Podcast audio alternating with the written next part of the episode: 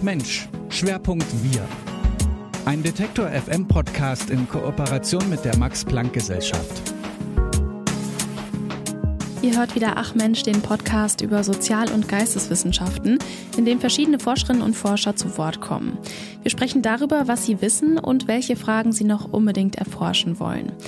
Nachdem wir uns die letzten sechs Folgen eher mit dem Individuum beschäftigt haben, soll es jetzt um die Gemeinschaft, also das Wir gehen. Schön, dass ihr zuhört. Ich bin Laralina Götte. Hi. Die Jahre 2015 und 2016 waren hier in Deutschland und in ganz Europa geprägt von den Bildern tausender Menschen, die hier eine neue Heimat finden wollten. Einige von ihnen sind geblieben und nun Teil dieser Gesellschaft. Mit ihren unterschiedlichsten Geschichten und Lebensentwürfen sorgen sie dafür, dass Deutschland vielfältiger oder diverser wird. Die Jahre nach der großen Migrationswelle waren aber auch geprägt durch rechte Aufmärsche. Eine Partei, die gegen Geflüchtete hetzt und generell Menschen, die sehr laut kundgetan haben, dass ihnen so eine diverse Gesellschaft gar nicht in den Kram passt. Wer laut brüllt, der wird natürlich auch viel gehört, aber wie ist die tatsächliche Einstellung gegenüber Diversität unter den deutschen Bürgerinnen und Bürgern? Dazu forscht die Politikwissenschaftlerin Karen Schönwelder vom Max-Planck-Institut zur Erforschung multireligiöser und multiethnischer Gesellschaften. Ich habe mit ihr darüber gesprochen, was Diversität und Integration eigentlich bedeuten und wie eine tatsächlich diverse Gesellschaft erreicht werden kann. Also mein Forschungsfeld hat sich über die Zeit durchaus verändert. Ich habe auch mal eine Zeit lang als Historikerin gearbeitet. Ich denke, die Gemeinsamkeit meiner Interessen ist, dass ich mich beschäftigt habe zunächst mal auch mit Feindseligkeit gegenüber Fremdem, gegenüber zugewanderten Ausländerinnen und mich darüber dann für Migration interessiert habe, eigentlich ausgehend von der Beschäftigung mit der Geschichte des Nationalsozialismus in Deutschland. Migration, das ist ja nichts Neues. Also seitdem es Menschen gibt, gibt es ja auch Wanderungsbewegungen an andere Orte. Und Deutschland ist ja auch ein Land, was von Einwanderung geprägt ist. Sie beschäftigen sich jetzt mit der Frage, wie die Gesellschaft auf Diversität reagiert. Was muss man denn vielleicht im Vornherein über spezifisch Deutschland als Einwanderungsland wissen, um die gesellschaftlichen Reaktionen hier zu verstehen? Ich denke, heutzutage dominieren eher Gemeinsamkeiten vieler, vor allen Dingen westeuropäischer Länder in der Auseinandersetzung mit Migration und im Erleben von Diversität. Diversität erleben wir ja heute nicht nur bezogen auf Migration, sondern auch bezogen auf andere Entwicklungen in der Gesellschaft. Denken Sie mal an Familienformen. Oder die, die Ehe, denken Sie an Geschlechtsidentitäten, ja, denken Sie an Lebensstile. Also unsere Gesellschaft wird in vielerlei Hinsicht vielfältiger und das hat was zu tun auch mit Lebensstandard. Das können wir uns erlauben, weil wir einen relativ hohen Lebensstandard haben. Insofern sind Länder wie Deutschland, die relativ reich sind, besonders und anders als Länder, in denen Armut dominiert. Deutschland speziell ähm, ist heute eigentlich noch gekennzeichnet, wenn man an die Reaktion auf die Ankunft jetzt Hunderttausender Flüchtlinge denkt vor ein paar Jahren. Dann spielt es schon noch eine Rolle, dass sich die deutsche Bevölkerung daran erinnert, dass sie Flucht erlebt hat als Folge des selbstverursachten Zweiten Weltkriegs. Man erinnert sich leider weniger daran, äh, dass in der NS-Zeit natürlich auch sehr viele Menschen flüchten mussten, aus Deutschland vertrieben wurden. Wir insofern also eine sehr besondere Geschichte haben in Verbindung mit Flucht und Asyl. Und das prägt sicherlich auch weiterhin die politischen Debatten. Was wir nicht mehr so haben, ist eigentlich dass die alte Vorstellung von dem homogenen deutschen Volk. Ich würde sagen, das hat sich verändert und spielt heutzutage keine große Rolle mehr. Sie haben gerade erwähnt, dass Diversität ja eigentlich ähm, eine, vielleicht kann man das auch so als Ausindividualisierung oder so bezeichnen, also dass immer mehr Platz auch für so, ein, so eine individuelle Art ist. Ähm, kann man das so beschreiben, diesen Begriff Diversität? Ich habe das Gefühl, das ist auch eigentlich so ein Begriff, der nicht so klar definiert ist. Ja, der Begriff wird unterschiedlich benutzt. Naja, ich will ihn nicht, will ihn nicht idealisieren. Es bedeutet nicht nur mehr Freiheit. Ja, hm. also, aber in mancher Hinsicht haben wir schon mehr Möglichkeiten heute zu entscheiden, wie wir leben wollen. Also in Bezug auf meinen Lebensstil ja, wie ich meine Freizeit verbringe, wie ich mich kleide, da habe ich heutzutage schon mehr Wahlmöglichkeiten, wenn ich es mir leisten kann. Das ist natürlich immer noch sehr ungleich in unserer Gesellschaft, die Möglichkeiten, Lebensstile zu leben. Ich kann aber heute sicherlich anders als noch vor wenigen Jahrzehnten mich entscheiden, eine gleichgeschlechtliche Beziehung auch offen sichtbar zu leben. Das ist auf jeden Fall ein Freiheitsgewinn.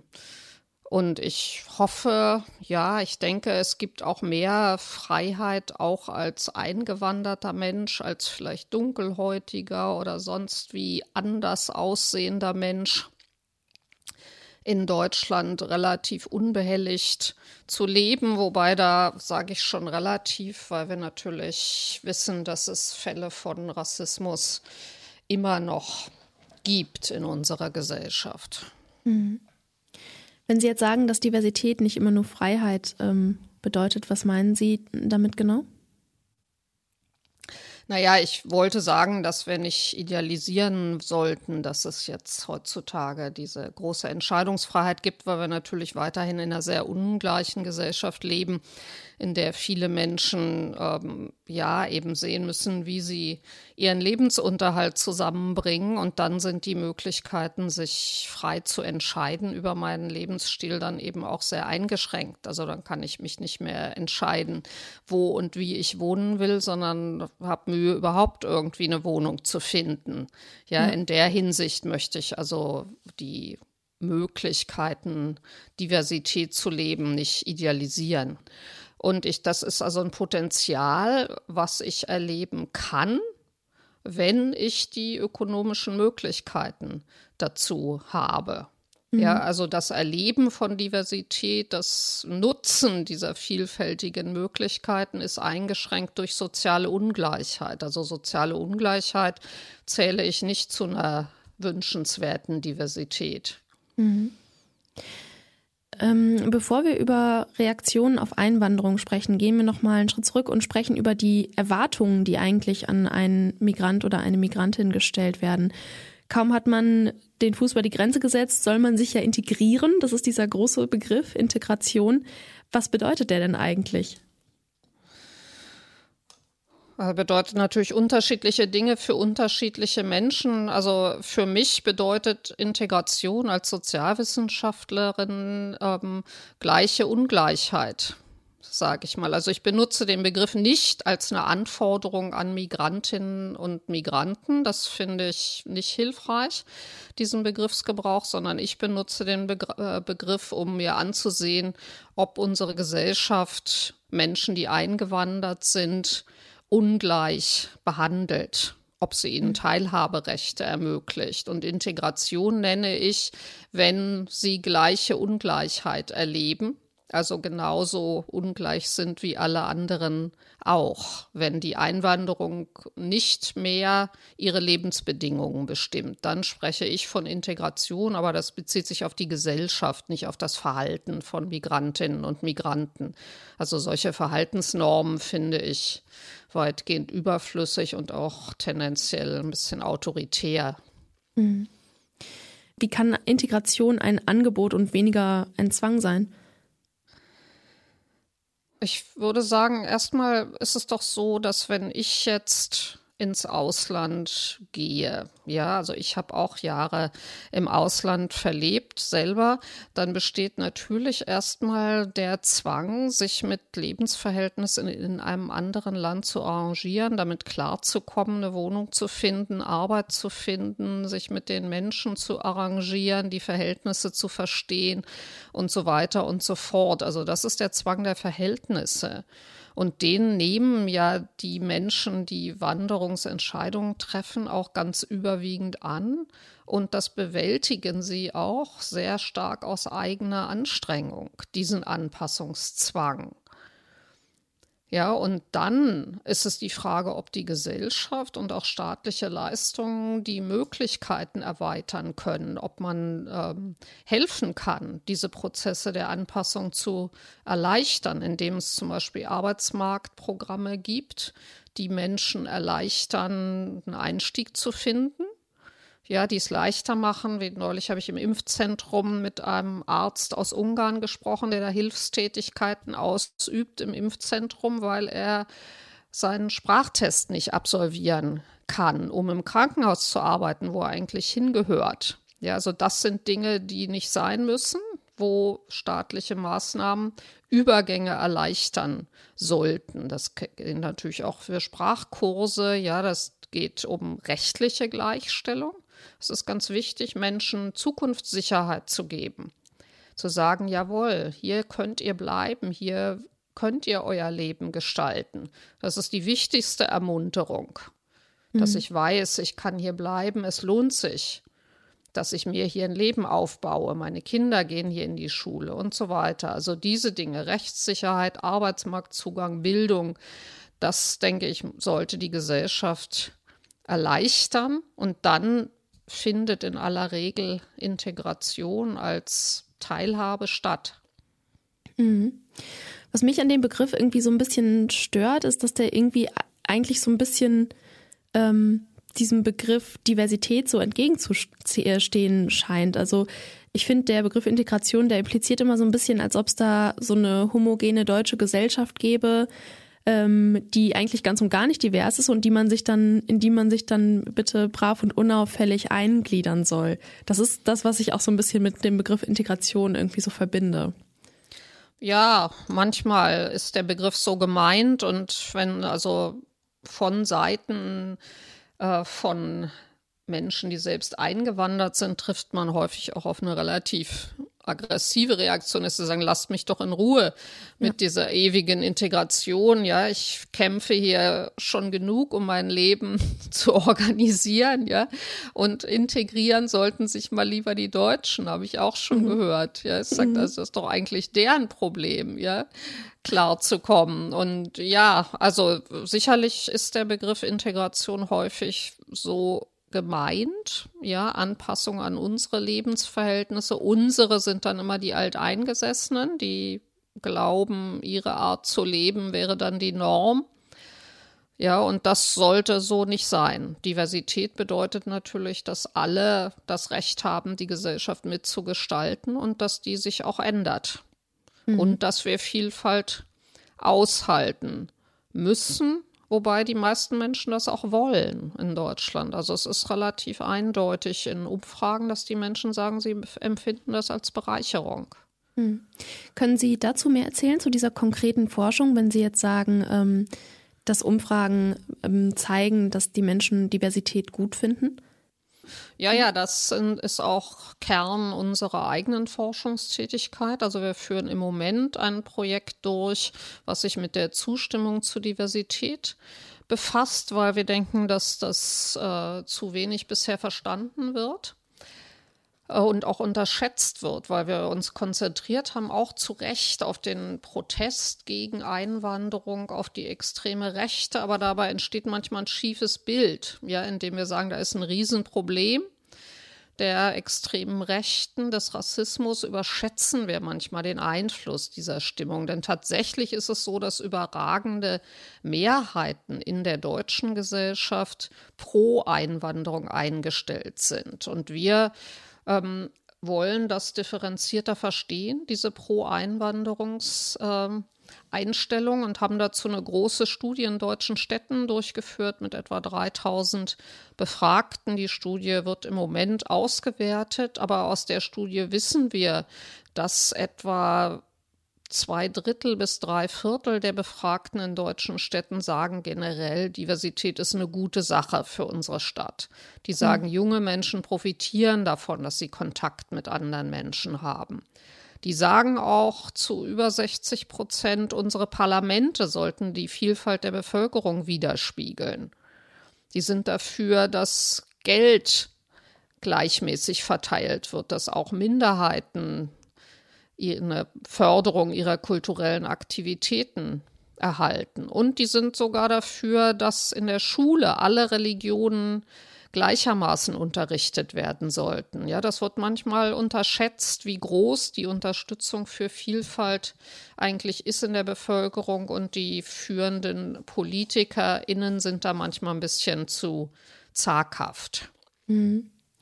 Das ist dann ja irgendwie so ein bisschen, ich glaube, False Balancing nennt man das ja, ne? Wenn irgendwie so eine extreme Meinung, die aber eigentlich nicht so viele Leute vertreten, wenn denen genauso viel bei, äh, äh, Aufmerksamkeit medial beigemessen wird wie der Mehrheitsmeinung, ne? Und dann auf, man auf einmal denkt, okay, das ist 50-50, so 50 Prozent befürworten Diversität und 50 Prozent sind dagegen oder so.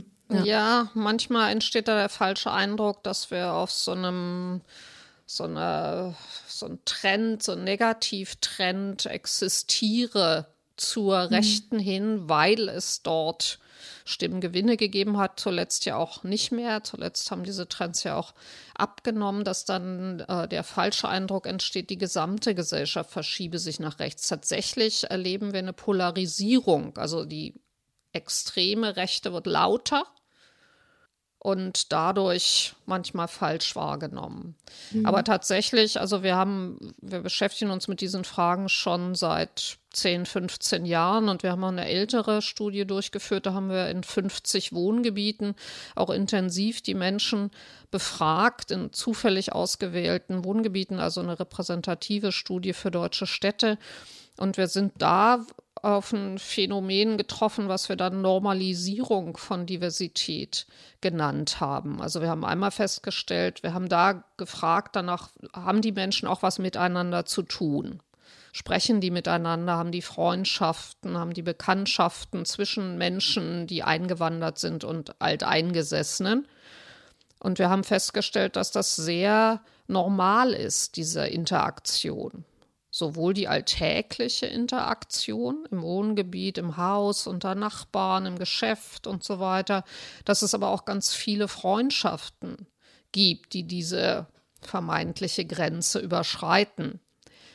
Und darüber hinaus haben wir auch gefragt, wie sehen Sie denn Ihr Wohnviertel, was für Menschen leben da? Und da sagen die Menschen überwiegend, das sind hier sehr verschiedene Menschen.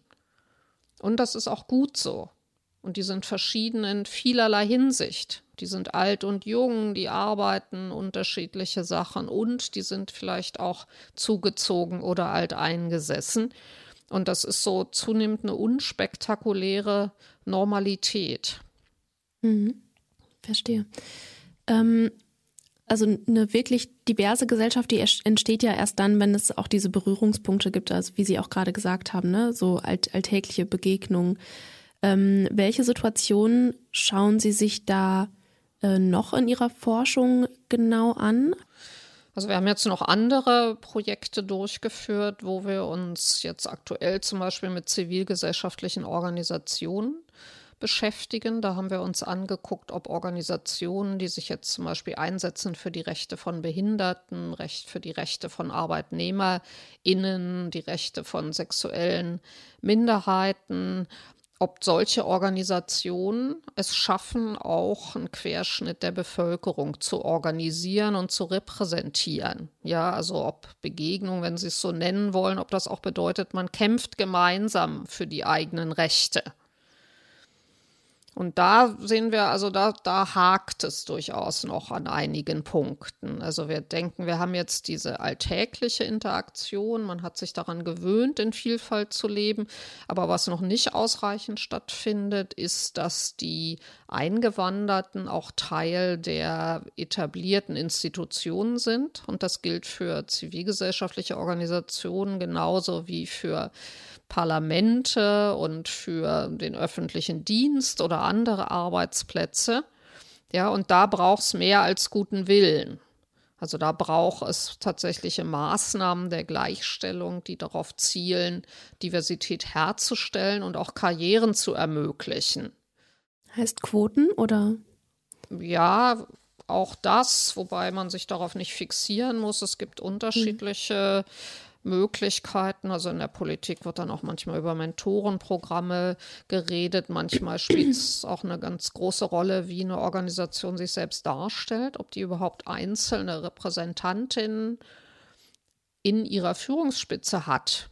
Ja, also Menschen, die mal anders aussehen, der Name schon sagt, wir kommen vielleicht woanders her, die darüber sprechen, dass sie woanders herkommen, dass dadurch die Organisation auch erkennbar ist als eine, die auch für Menschen wie uns offen ist, die sich dafür interessiert, die die Interessen von eingewanderten Menschen vertritt. Mhm. Aber klar, Quoten können auch ein Mittel sein oder überhaupt erstmal ein Bewusstsein, dass man sich damit auseinandersetzt, dass man repräsentativ sein will. Das mhm. ist ja auch eher eine neue Entwicklung, die auch noch nicht überall gegriffen hat, dass Organisationen sich überhaupt damit beschäftigen, wie ihre Zusammensetzung ist und dass sie sagen, wir wollen auch die Vielfalt der mhm. Bevölkerung bei uns widerspiegeln. Also das, was Sie gerade erwähnt hatten in diesen Alltagsbegegnungen, diese Normalisierung, die scheint ja irgendwie dann ähm, zum Beispiel in den Parlamenten oder in der in den äh, zivilgesellschaftlichen Organisationen noch nicht so stattgefunden zu haben, weil es ja da auch dann öfters so ist, dass ähm, eine Person of Color zum Beispiel in ähm, eine bestimmte Rolle reingedrängt wird, nämlich in die Rolle der Person of Color in diesem Parlament oder in dieser Organisation und dann auch eher in bestimmte Themen reingesteckt wird, die vermeintlich die äh, Expertise dieser Person ähm, bedient. Also wir haben Studien gemacht über kommunale Abgeordnete. Da habe ich auch eine Doktorarbeit betreut von Gian Sinanolu, der sich beschäftigt hat mit äh, kommunalen Abgeordneten. Und das ist durchaus ein Problem für die. Also, dass wenn ich jetzt Eltern habe, die aus der Türkei kommen, dass meine Kolleginnen mich dann ständig nach der türkischen Politik fragen, als mhm. ob ich dafür verantwortlich wäre als ja. deutsche Abgeordnete. Ja, dass die immer gefragt werden, wie es denn mit dem Islam ist, obwohl sie vielleicht gar nicht gläubige Muslime sind. Oder ja, das geht ihnen ja als Christin in der Regel nicht so, dass sie sich verantwortlich, dass sie verantwortlich gemacht werden für die Missbrauchsskandale der katholischen Kirche oder so. Aber das ist schon eine problematische Erfahrung, ähm, die Menschen mit Migrationshintergrund auch machen. Also das ist so ein Lavieren. Einerseits die eigene Bevölkerungsgruppe, wenn man das denn so sieht, zu repräsentieren, was ja nicht jede Person mit Migrationshintergrund will. Und die sollten natürlich auch die Wahl haben, ob sie das tun oder ob sie vielleicht lieber Umweltpolitik machen wollen. Ja, und dann aber eben nicht in so eine Rolle reingezwängt werden und nur dann die türkeistämmige, sagen wir mal, zu sein, mhm. sondern gleichberechtigte Anerkennung zu bekommen. Aber andererseits sollte Migrationspolitik, Antidiskriminierungspolitik natürlich auch ein Politikfeld wie alle anderen sein, ja, was auch Anerkennung genießt und auch Karrieren ermöglicht. Mhm. Nicht nur das der kleine Eckchen für die Migrantin. Ja ähm, diese Forschungsergebnisse, die Sie da mit Ihren KollegInnen zusammentragen, ähm, inwiefern beeinflussen die tatsächlich ähm, die Politik, also generell auch Forschungsergebnisse zu multireligiösen und multiethnischen Gesellschaften? Ja, gut, das ist eine schwierige Frage. Also da werden Sie viele WissenschaftlerInnen immer jammern hören, ja, dass ja. ihnen niemand zuhört. Wobei ich auch denke, man sollte sich da auch nicht selbst überschätzen. Also was wir in der Wissenschaft machen, ist ja auch, wir nehmen teil auch an einer gesellschaftlichen Debatte, die vielstimmig ist. Wir versuchen Informationen anzubieten, die dann Grundlage für politisches Handeln sein können.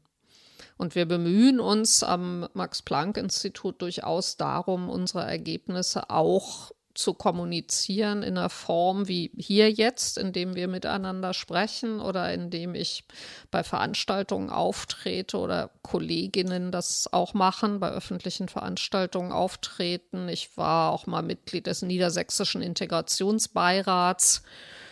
Also da ähm, wird gelegentlich unsere Expertise auch nachgefragt, aber wir könnten uns da auch mehr vorstellen. Also wir würden gerne auch häufiger und reger im Dialog sein mit politisch Verantwortlichen, politisch Handelnden und wir sind dazu bereit. Mhm. Welche Fragen interessieren Sie denn besonders für die Zukunft, jetzt für die nächsten Jahre in Ihrer Forschung?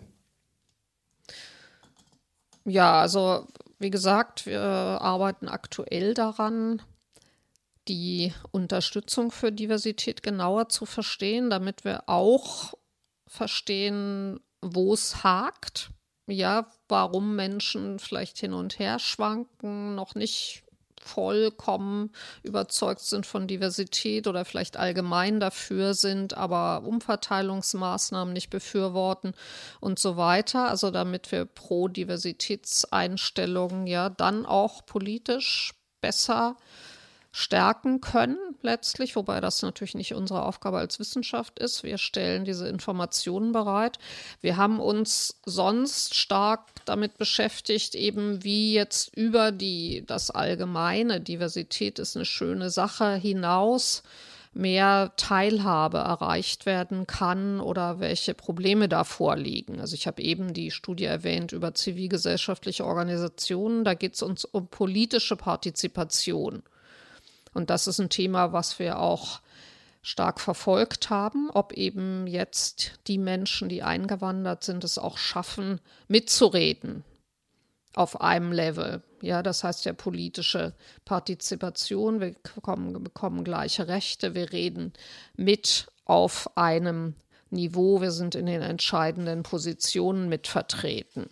Und das ist äh, jetzt, denke ich, die brennende Frage, ob wir diesen Schritt weiter dann auch gehen werden, dass über die allgemeine Anerkennung von Diversität als einer guten Sache für die deutsche Gesellschaft oder die Städte in Deutschland hinaus wir dann auch wirklich gleiche Rechte, den gleichen Teil vom Kuchen herstellen und Diskriminierung und Rassismus effektiv bekämpfen und in welchem Maß das geschieht, wovon das abhängt, ob das passiert oder nicht, das sind dann Fragen, die Wissenschaft bearbeiten kann und sollte.